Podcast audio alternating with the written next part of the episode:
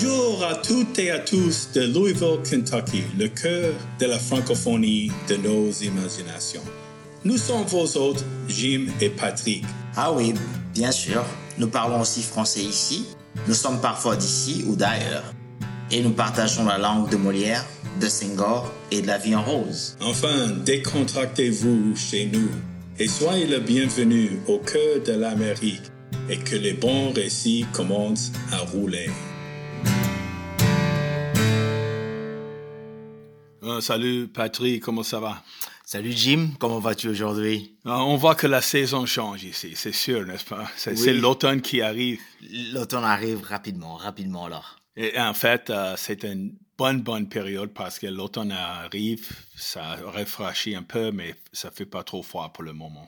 Non, pour le moment, c'est beaucoup plus frais et moi, je suis pas vraiment fatigué. L'été me fatigue. bon, écoute, comme tu sais que j'étais à Ottawa pas il y a longtemps, quoi. Ça fait peut-être il y a un mois et c'est dans un pays dit bilingue. Ottawa, c'est une ville dite bilingue. Euh, et j'ai eu l'occasion de parler à trois personnes liées à l'université de, l'université de Ottawa, qui est une université bilingue. En fait, c'est la plus grande université bilingue du monde, comme on dit. Ils ont plus de 40 000 euh, étudiants. Et les dynamiques, là, c'est, tout est affiché en deux langues. En principe, pour les finances, pour euh, l'enregistrement, pour toutes les informations, on peut parler les deux langues, etc. Les cours offerts en deux langues, les programmes, etc. Pas 100% des programmes, mais euh, euh, euh, pour la plupart.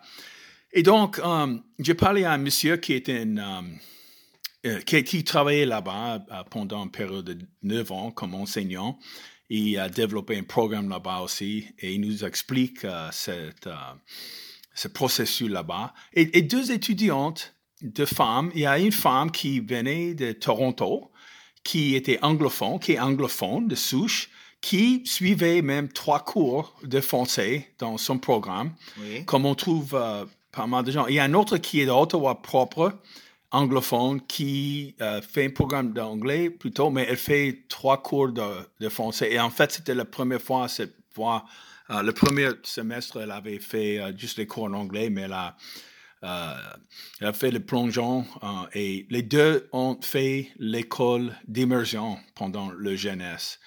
Et donc, Bon, à propos de bilinguisme, bon, on, ne peut pas tout parler, on va laisser nos invités euh, parler de leur part. Mais, mais toi, tu viens du Congo, c'est un pays multilingue. Parle un petit peu de, bilinguisme euh, de, ton point de vue et d'un point de vue africain ou congolais. Voilà, j'ai d'abord euh, hâte de suivre cette conversation et surtout que tu as fait le voyage à Ottawa. Alors, pour comprendre le bilinguisme, c'est ça trois niveaux en fait. Hein il y a le premier niveau, ça doit être le niveau euh, institutionnel ou plutôt étatique. Dans cet état-là, on a euh, le bilinguisme qui est codifié, c'est-à-dire que les interactions des institutions, soit euh, étatiques ou d'autres institutions importantes, sont codifiées. On est forcé de parler deux ou trois langues. Il y a aussi euh, le deuxième niveau, ce sera le niveau communautaire, où les communautés s'engagent dans deux, ou trois langues en raison économique, historique ou peut-être culturelle. Et le troisième niveau ici, c'est le niveau individuel, où il y a une personne qui, pour des raisons familiales ou peut-être des raisons d'études ou des, raisons de, de, travail, apprend deux ou trois langues. Mais le grand problème, c'est ceci Lorsque le bilinguisme est institutionnalisé, l'État ou l'institut qui codifie le bilinguisme doit faire des choix. Parce qu'ici, on est forcé de payer des personnes d'apprendre une certaine langue parce qu'ils doivent délivrer les services publics en deux ou trois langues. Et des fois, ça pose des problèmes parce que c'est comme si l'État plutôt doit choisir les perdants et les gagnants. Les gens qui sont éduqués en deux ou trois langues et qui arrivent à parler ces langues-là de manière un peu parfaite, plutôt, ont plus d'opportunités. Et ça, c'est ce qu'on est maintenant en train de jongler, surtout dans les États ou des, pays où on commence à parler plusieurs, plusieurs langues. C'est bien encadré, mon cher, vraiment, c'est bien encadré. Et en fait, euh, c'est un sujet énorme. Et donc, euh, on va écouter euh, nos invités qui expliquent euh, le point de vue et leur situation là-bas à l'université. Et, Et ça ouvre un peu la porte envers les, autres conversations qu'on va avoir à l'avenir. D'accord? D'accord, suivons-le. Écoutons.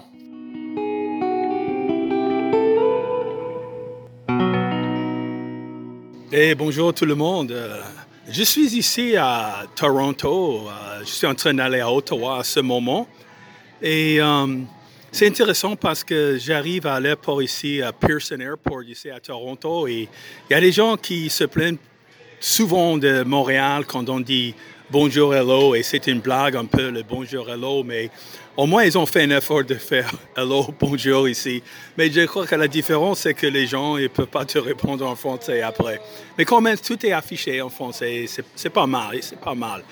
Mais euh, c'est par hasard que je tombe sur euh, M. Peter Levesque, qui euh, est un homologue dans un sens universitaire, professeur qui était à l'Université d'Ottawa pendant euh, plus d'une bonne douzaine d'années. Il fait sa retraite maintenant. Et puisque cet épisode, c'est sur le bilinguisme, ici surtout à, Ottawa, euh, ça tombe bien. Et euh, bonjour, Peter. Bonjour, c'est un plaisir de se rencontrer. Oui, oui, vraiment, c'est intéressant parce que j'avais oublié mon, mon ma valise et c'était lui qui était à côté là, commençait à causer avec moi. Et ça, ça tombe parfaitement bien. Et donc, on, peut parler de toutes sortes de choses parce que tu as un um, parcours dans ta vie euh, euh, vis-à-vis l'anglais et le français qui est magnifique. On dit pas l'anglais, ça ne se constate pas qu'il parle une autre langue. Et donc, euh, et le français, bien sûr. Donc, c'est un gars qui est tellement bilingue et qui a vécu une vie bilingue. Parle un, petit peu de, ta jeunesse et ta relation avec les deux langues et aussi comment tu t'es trouvé à l'université là-bas, à Ottawa. Ah, absolument. Donc, mes parents, tous les deux, viennent du Nouveau-Brunswick. Ma mère a grandi à Tracadie et euh, mon père vient de Grand Sault, euh, qui est une ville officiellement bilingue. Mais euh, pendant les années 50, c'était une communauté quand même assez pauvre et mon père s'est joint à, le militaire, l'armée. Et donc, moi, je suis né à Montréal, mais on a déménagé un peu partout. Donc, j'ai commencé l'école en anglais à Kingston en 1970 parce qu'il n'y avait aucun choix. Euh, les écoles étaient seulement euh, disponibles en anglais.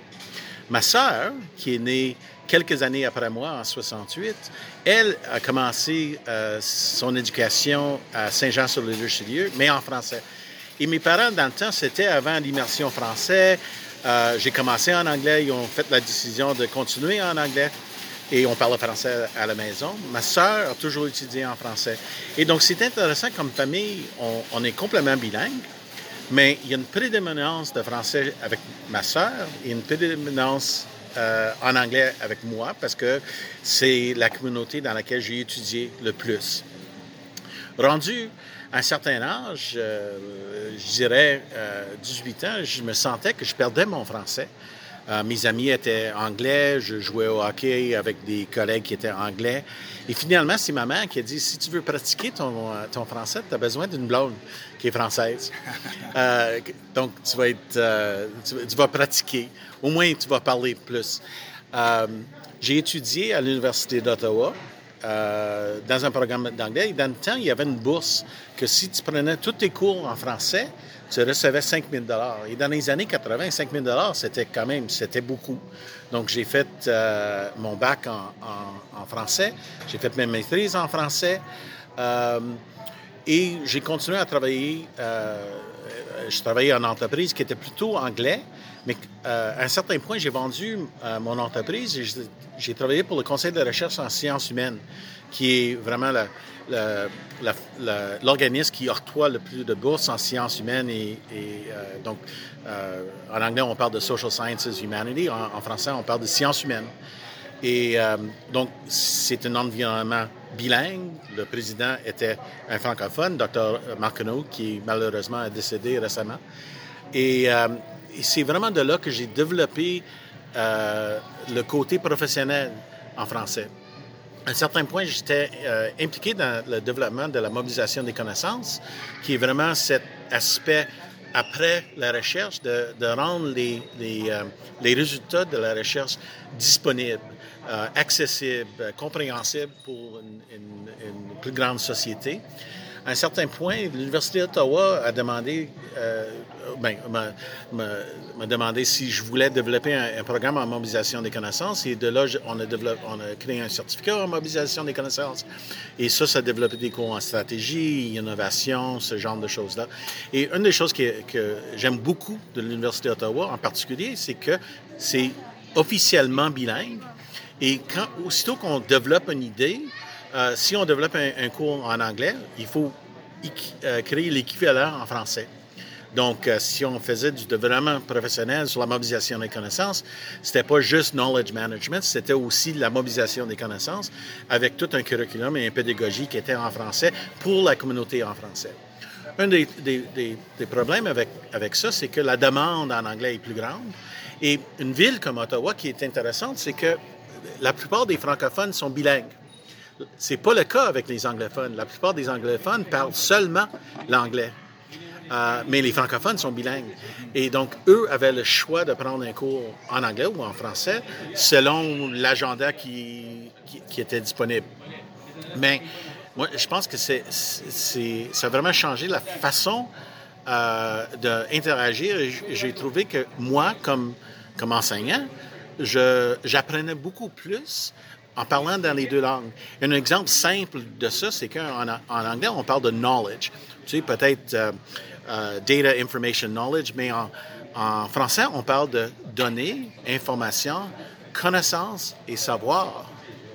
Connaissance, c'est connaître l'origine de quelque chose. C'est bien. Mais savoir, c'est savoir faire, savoir être, savoir.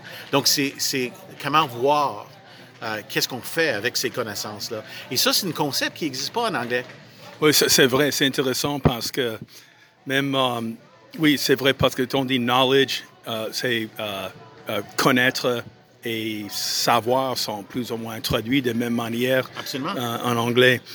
Donc, donc je me demande, parce que je vais passer par là dans quelques jours, si j'entre là-dedans et n'importe qui qui travaille là, l'administration ou quelqu'un à la porte ou je sais pas, est-ce que je peux le parler en français? Absolument. Moi, je dirais que la plupart euh, de l'administration, donc, c'est un. C'est pas tous les professeurs qui sont bilingues. Euh, il y en a beaucoup, mais euh, les cours sont, sont euh, offert en anglais ou en français, pas toujours par le, même professeur. Donc ça, c'est une réalité de l'enseignement. Je dirais que l'administration à l'Université d'Ottawa sont pour la plupart des francophones. Et pour la même raison que j'ai dit que la plupart des francophones à Ottawa parlent aussi l'anglais. Donc, dans un rôle administratif, c'est souvent des gens qui sont bilingues, trilingues ou encore plus. Oui, mais ça c'est sûr parce que même les postes fédérales sont plutôt les francophones. Bien sûr, il y a plus et plus d'anglophones qui ont fait l'immersion et choses, mais euh, et donc, mais, mais si je vais là-bas et je suis étudiant et je veux poser une question sur les finances ou sur oui, l'enregistrement, ça, ça, ça devrait être euh, être euh, servi dans les deux langues. Absolument. Et c'est le droit c'est dans le charte officiel de, la création de l'université que c'est là. Donc, ça fait partie de recevoir les services dans la langue qu'on préfère. Et à un certain moment, en Ontario, et c'est pas juste l'université, je dirais aussi dans les services de santé, à un certain point, on avait un, un premier ministre dans la province de l'Ontario qui voulait fermer un hôpital, l'hôpital Montfort, qui est le seul vraiment, c'est le, plus grand. C'était, dans le temps, c'était un des plus petits hôpitaux qui desservait la population francophone. Et euh, le, c'était le premier ministre Harris qui voulait le fermer. Et c'était un, moment vraiment crucial pour la, communauté franco-ontarienne de se rassembler pour dire non, on a besoin de ces services-là, parce que si on est au point qu'on est malade ou on il y a quelque chose qui ne fonctionne pas bien, on ne veut pas parler dans une langue qu'on ne comprend pas aussi bien. On veut avoir des services dans notre, première langue. Et c'était l'argument. Et je dirais que les gens autour de la protection de l'hôpital Montfort était vraiment une force. Et qu'est-ce qu'on a vu? C'était un point de rassemblement de cette communauté-là. Et on a, vu des effets dans d'autres secteurs. Et donc, je pense que ça, ça a amené euh, beaucoup plus d'attention à, protéger ces services-là. Bon, ça c'est très intéressant, Peter, et euh, j'ai vraiment hâte d'attaquer euh, tout ce qui a à voir avec le bilinguisme et aller rendre visite dans les différentes institutions, parler avec les gens là-bas à Ottawa. Merci beaucoup. C'est vraiment un plaisir et bon voyage. Merci.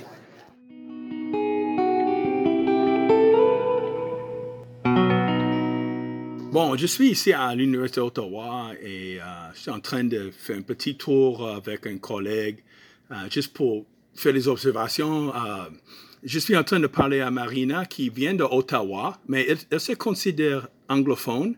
Moi, je dirais qu'elle est hmm, plus ou moins bilingue, mais, le, la manière de définir ce que ça veut dire être bilingue n'est pas tout à fait claire. Je crois que ça, c'est selon les, observations de quiconque. Et donc, euh, Marina, qu'est-ce que tu étudies ici? Euh, ici à l'Université d'Ottawa, j'étudie les statistiques. Je suis en deuxième année. Oui, est-ce que tu, tu, as fait, tu, es anglophone, tu dis que tu, considères anglophone comme première langue, mais est-ce que tu as fait l'école française ou une école d'immersion ici? C'est une, très, une question très intéressante. J'ai fait mes études primaires à une école euh, anglaise. Euh, puis là, en sixième année, j'ai décidé que je voulais euh, apprendre plus le français. Puis j'ai j'ai visité une école francophone. Puis j'avais eu beaucoup d'aide pour intégrer dans la communauté francophone. Euh, ici à Ottawa. Et donc, tu, as, tu te considères maintenant avoir des amis et des, des contacts sociaux en français euh, assez souvent? Euh, oui, j'ai beaucoup d'amis qui parlent l'anglais et le français. puis parfois, ils parlent l'anglais avec moi. puis entre eux-mêmes, ils parlent le français. mais aussi, j'ai des amis qui vont parler en français avec moi. Euh, c'est juste plus rare, je dirais. D'accord. Et, tes cours sont euh, uniquement en anglais ou est-ce que tu as des cours en français aussi? L'année dernière, euh, j'ai seulement pris des cours en, en anglais. Euh, mais cette année, je prends trois cours en français par semestre, donc six cours des dix que je Est-ce, est-ce qu'il y a un incentif? Euh, je sais que euh, l'Université d'Ottawa, pour les étrangers qui viennent ici, qui, qui, suivent, je crois, un minimum de trois cours de français, ils, peuvent venir ici pour des frais réduits, un, peu la même chose qu'on paye ici au Canada.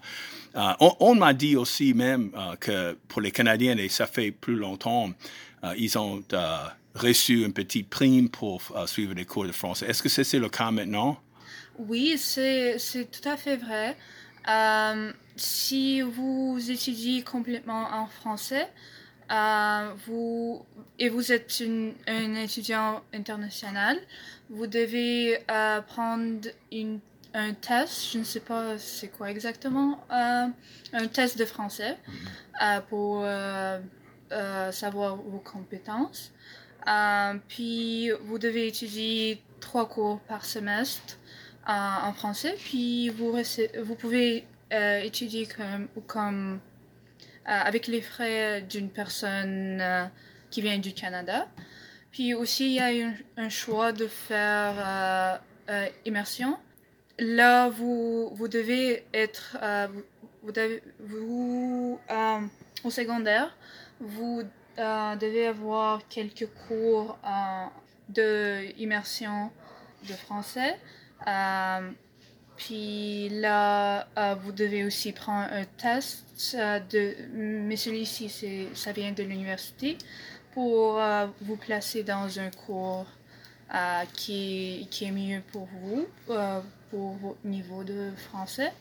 Puis là, euh, c'est un cours de moins par semestre. C'est seulement deux cours que vous devez prendre en français. Puis en troisième année, on vous recommande de le prendre en troisième année. Euh, Il y a un test euh, aussi euh, universitaire qui prend en considération comment vous avez amélioré votre français au cours de, des trois ans que vous avez étudié en français. Puis là, vous aurez, si votre niveau a amélioré beaucoup, vous, vous pouvez avoir la chance euh, d'avoir l'immersion euh, sur votre diplôme. Ça, c'est intéressant comme système. C'est un peu compliqué, mais, mais l'Université d'Ottawa est connue comme euh, la plus grande université bilingue du monde. Et dernière question. question. Est-ce que tu regrettes suivre trois cours de français maintenant? Non, pas du tout. Euh, je- euh, parfois, ça aide beaucoup euh, avec euh, choisir des cours avec l'horaire pour que tout soit. Pour moi, j'aime les cours au matin. Il y a plus de choix. Puis aussi, les profs sont différents, bien sûr, en anglais et en français.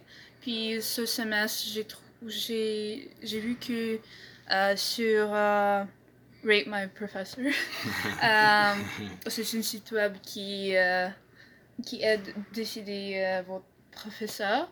Euh, j'ai vu que tous les professeurs en français étaient très... ils ont eu beaucoup d'étoiles.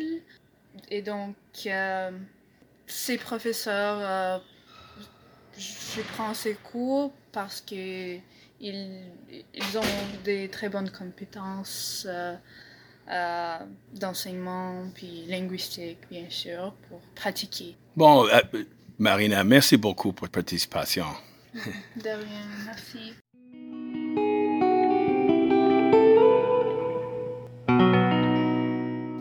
Et, je suis toujours ici euh, à- au campus, et, mais j'ai trouvé le carrefour francophone.